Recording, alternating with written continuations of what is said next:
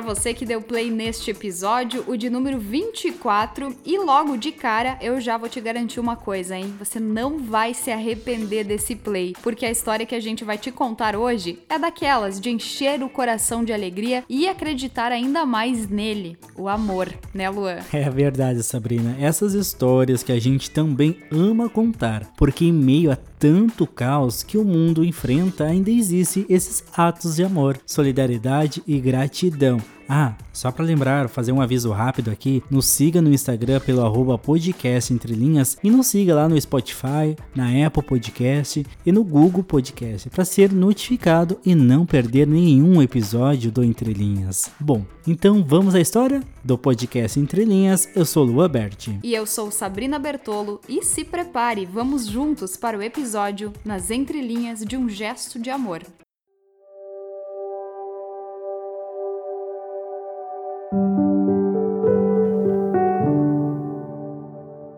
Essa é uma história de amor entre um casal, a Joana e o Pedro, mas também entre os irmãos Pedro e Ana. Esses não são os verdadeiros nomes deles, mas para reservar a privacidade, a gente não vai revelar os seus nomes reais. Antes de tudo, para que vocês entendam, a Joana e o Pedro moram em um estado diferente de onde mora a Ana, que é a irmã do Pedro. Pois bem, dando continuidade a essa história, o sonho da Joana e o Pedro é o mesmo de milhares de casais por aí, ter um filho. Só que desde o início, as coisas não saíram bem como planejado. A Joana perdeu o primeiro bebê após alguns meses de gestação. Foi quando ela descobriu que tinha um problema de saúde e só poderia engravidar novamente caso fizesse uma cirurgia. E mesmo passando por inúmeras dificuldades, a vontade de trazer um filho ao mundo foi maior. Então eles encararam o desafio e fizeram a cirurgia. E depois disso, a felicidade. Outra gestação. Dessa vez veio em dobro, gêmeos, mas infelizmente aconteceu de novo e eles acabaram virando estrelinhas lá no céu. Foi quando a Joana e o Pedro perderam o chão e ficaram sem direção. Porém, foi quando uma única conversa mudou todo o rumo dessa história. Pois é, Lua, e assim começou a segunda parte da história. O casal ficou sabendo da possibilidade de uma fertilização in vitro. Só pra gente lembrar como que funciona, essa é aquela técnica que consiste na coleta das células sexuais do homem e da mulher para que a fecundação seja feita em laboratório e depois na transferência desses embriões embriões de volta para o útero materno. Muitos, Lua, conhecem essa atitude como barriga de aluguel, mas esse definitivamente não é o termo que define essa história. Foi então que surgiu uma ideia nos corações da Joana e do Pedro, e também da Ana, a irmã do Pedro, lembra? Pois é, a Ana a partir de agora passa a ser uma das personagens principais dessa história, porque ela se ofereceu para ser, como eles mesmos definiram, a barriga de gratidão, e assim começa a gestação do amor. Então, Joana e Pedro se mudaram para o estado onde morava Ana para acompanhar de perto tudo isso. Uma história que uniu ainda mais o casal e também os irmãos. Mas agora quem vai nos contar melhor tudo isso é a Joana.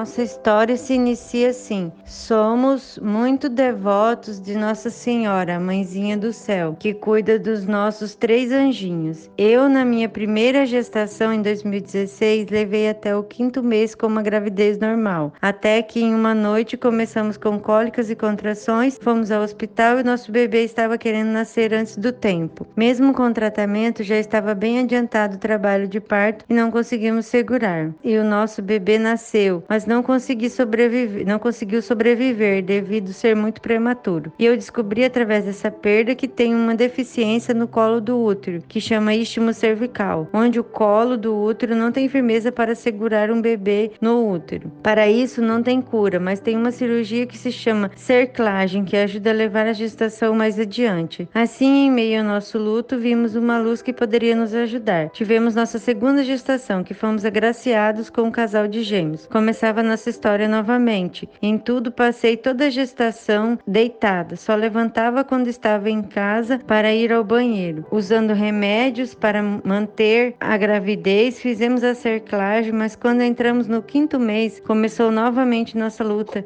Ficamos 30 dias em hospital para ser monitorados de perto e conseguir levar adiante, mas infelizmente o colo do útero, mesmo com a cercagem, não aguentou. Tivemos um parto prematuro. Nossa, novamente o nosso menininho não aguentou, faleceu no parto, mas nossa menininha ainda foi muito guerreira, aguentou um dia com nós na UTI e pelo fato de ser muito prematura não conseguiu sobreviver. Novamente, com o luto ainda maior, saímos do hospital sem direção, sem o mundo nos pés. E assim passamos até que um dia nossa doutora obstetra iluminada nos indicou a fertilização in vitro, que poderíamos fazer uma gravidez com meu, meus óvulos e os espermatozoides do meu esposo e implantar em um útero de uma pessoa que fosse nosso parente que tivesse de acordo. E assim começa a nossa gratidão com o útero de substituição, ou como nós chamamos, nossa gestação de amor. Algumas pessoas já comentam: "Nossa, ela fez uma barriga de aluguel". Não, jamais, não gostamos dessa expressão, porque não é isso que ela fez. Ela fez um gesto de amor, de gratidão que não tem palavras que exemplificam esse ato. Ela, a nossa barriga de amor, se ofereceu para nos ajudar e ter nosso filho. E foi uma conexão de amor entre irmãos. E como nossa mãezinha do céu iluminou os caminhos e assim começamos nosso novo caminho da fertilização e da gestação de amor. Tivemos uma gestação maravilhosa, abençoada, tudo super bem, um parto super tranquilo e agora temos tanto amor em nossas famílias que não tem no mundo algo que expresse essa gratidão nossa com eles por esses gestos que fizeram por nós. Somos premiados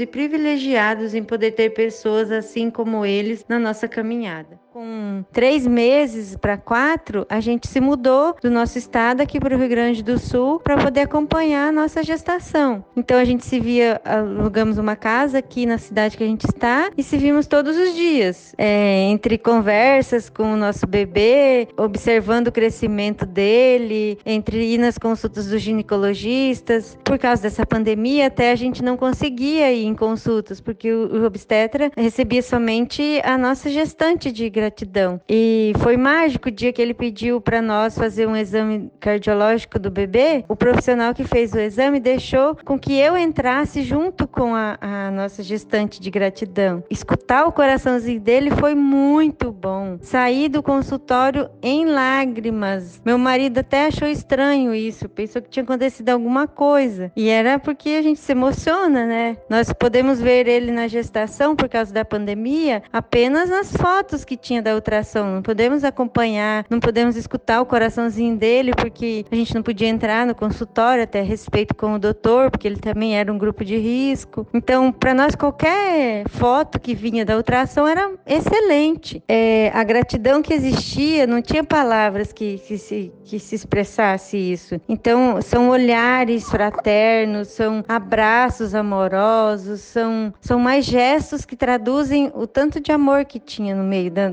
de nós, dessas duas famílias. Tivemos uma, um acompanhamento com uma terapeuta da amamentação e eu consigo produzir leite mesmo não tendo a gestação, eu consigo produzir leite, eu estou amamentando o bebê, às vezes um pouco através da sonda, um pouco, um pouco pelo peito, pelo meu leite materno também. E estamos desenvolvendo um tratamento muito bom, que é um tratamento de laser, que ajuda muito eu a produzir. Então, estou tendo uma maternidade completa. Agora está sendo um, muito mágico ter o, o bebê com nós, poder acordar, ter ele, ver ele sorrindo, ver ele crescendo, é, com ela também é muito mágico agora poder se encontrar todo mundo com o bebê no colo. É tudo muito lindo para nós. Meu Deus, que história, senhores e senhoras, que história. Só estou aqui, ó, tirando um cisco que caiu do meu olho. Tá emocionado, Luan? Pois é, eu também fiquei emocionada com essa história. E Sabrina, não para por aqui. Não. Pega o lencinho ali, que agora vem o relato da Ana, que fez esse gesto lindo de trazer ao mundo um filho para seu irmão e sua cunhada. Mas e como é que será que foi para ela esse sentimento? Ana, conta aí pra gente um pouco mais sobre essa história de vocês.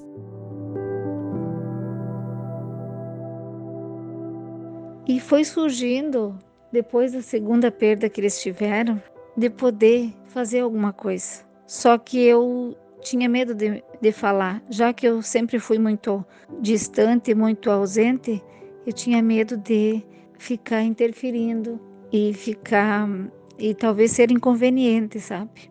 Só que um dia, quando meu irmão veio aqui para o sul passear, veio a passeio, ele me convidou para conversar. Daí a gente saiu caminhando pelas estradas do interior, conversamos sobre várias coisas. Daí ele disse que tinha uma coisa para me pedir, para me falar. E eu disse que eu também tinha uma coisa para falar para ele. E ele disse: "Então fala você primeiro". Eu disse: "Não. Você me convidou para conversar, você tem que falar".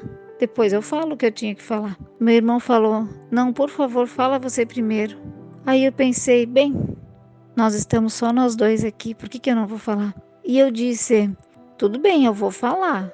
Só que se não estiver relacionado com o que tu quiser me falar, você simplesmente ignora e esquece que um dia eu abri minha boca para falar sobre isso com você. Dele disse: Tá, tudo bem, então fala. Eu disse: Mas principalmente você não fala isso para tua mulher, por causa que eu não sei como é que ela iria receber isso que eu ia falar, e eu acho que eu não tenho nem o direito de ficar me metendo, né, na, na vida de vocês.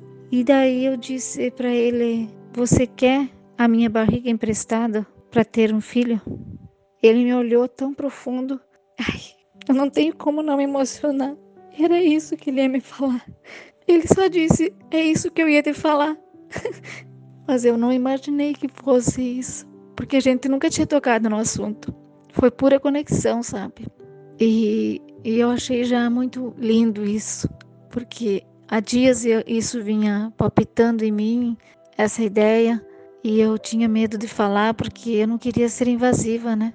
Quando ele disse que era isso que ele ia falar comigo, nossa, parece que se abriram e só que na hora eu disse assim: só que essa ideia é uma ideia minha, é uma coisa que eu tenho que falar em casa, eu tenho que falar com meu esposo, porque eu jamais vou fazer alguma coisa sem a gente estar em acordo, né? Porque não envolve só a minha pessoa, todos participam e isso tem que ser uma coisa que aconteça dentro em conformidade com todo mundo. E à noite, então, quando eu cheguei em casa, eu conversei com meu esposo. Eu falei com ele sobre essa conversa que tive com meu irmão e disse que eu precisava do, do posicionamento dele em relação, só que não fosse agora, não fosse naquele momento, porque eu queria que ele pensasse muito bem antes de me dar uma resposta. E eu disse: vamos pensar uma semana e depois a gente vê. E nós demos uma resposta para o meu irmão. E assim foram correndo os dias, mas Acho que não chegou a dar uma semana e o meu esposo me convidou para conversar sobre. Ele disse então para mim que não foi uma decisão fácil, mas ele não tinha o direito, foram palavras dele, que ele não tinha o direito de não aceitar se eu tinha me proposto a fazer isso. Que então ele seria meu parceiro, que ele iria me dar apoio, me acompanhar nesse projeto. Imagina então a felicidade que eu senti naquele momento, né? Aí eu já avisei meu irmão e a gente começou já, vamos dizer, a vivenciar cada passo do que iria vir a acontecer. E então nós continuamos a fazer o que tinha que ser feito. O acompanhamento da família pela psicóloga, o que se deu em alguns meses, até que saiu um diagnóstico aprovando então que eu poderia, que eu tinha condições de doar meu útero, né?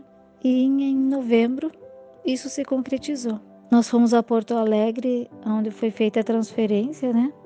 E muitas vezes já não dá certo na primeira vez. Só que conosco, como foi tudo tão bem desde o início e desde sempre, deu certo. deu certo já de início a transferência e eu estava gestando meu querido sobrinho. Houve muitos questionamentos, muito questionamento. As pessoas, conforme iam sabendo do caso, questionavam como é que eu tinha coragem de entregar. E eu dizia: como que coragem de entregar? O filho não é meu. Eu estou só doando meu útero, mas o filho não é meu. Então não se trata de coragem de entregar. Se trata de amor, se trata de doação. Eu estou simplesmente possibilitando para o meu irmão e minha cunhada constituírem a família deles. E assim foi passando o tempo. E assim foi vindo, foi se concretizando o nosso sonho, foi se tornando aos poucos realidade. E era lindo de ver como o bebê reagia à voz deles. Eu achava aquilo assim encantador. Ele já era agitado, né? Mas quando o pai e a mãe chegavam, nossa, a, a reação dele era automática. E isso foi muito foi muito maravilhoso, foi muito mágico. E o bebê escolheu um momento assim tão tranquilo para nascer naquele dia. Não tinha outra gestante no hospital. Foi só ele que nasceu naquela manhã. Na tarde já nasceram outros três, quatro bebês, mas naquela manhã foi só ele. Então foi, foi tudo com calma, num ambiente gostoso, musical. Os pais puderam acompanhar e foi. Não tem palavras para descrever o quanto lindo foi aquele momento. E estamos aí agora com esse meu sobrinho amado, muito calmo, muito lindo, trazendo alegria para o pai e a mãe deles. Mas tudo que eu sinto é emoção. É emoção, é muita alegria de poder ver o meu irmão e a minha cunhada tendo o filho deles nos braços. E eu só tenho a agradecer, agradecer para o meu, meu irmão, agradecer pela minha cunhada por terem aceitado essa doação essa possibilidade e por terem dado mais esse motivo de alegria para minha vida, para minha família e para a família deles também. Eu sou muito grata, muito grata. Nossa, Luan, olha, a gente fica até sem saber o que falar depois de ouvir uma história dessas. A gente. Que história, né? Meu Deus, olha que história de encher o coração, como a gente falou no início do episódio, de esperança, eu acho que neste momento de pandemia, do caos que coordena o mundo nesse momento, a gente ouviu uma história assim, é, que partiu do coração de três pessoas e que deu certo, que trouxe ao mundo já o menino que já está aqui conosco agora. Olha, realmente é algo que não tem como descrever. E tomara que, né, muitas famílias famílias que estão passando por dificuldades em ter um filho, que outras barrigas de gratidão, né, surjam por aí para aquecer o coração dessas famílias, né? Outra gestação de amor, que termo Outra bonito, gestação né, do amor, né? E aí o podcast Entre Linhas, a gente quer, né, trazer mais histórias para vocês, também informações. Então a gente vai intercalando um pouco de história, um pouco de assunto sério de jornal, do jornalismo. E aliás, se você tiver uma pauta, uma sugestão de história, conhecer alguém que tem uma história muito legal, mande e-mail para nós ou mande lá no direct do nosso Insta. A gente vai amar contar essas histórias. A gente já sabe que os nossos ouvintes gostam muito de ouvir histórias, né, uhum. Luan? E a gente também adora contar. Então a gente conta com vocês. Qualquer sugestão, deixa com a gente que a gente vai atrás e traz o fato para você. Semana que vem tem mais informação ou história para você. Nos aguarde. Até lá. Até lá. Tchau, tchau.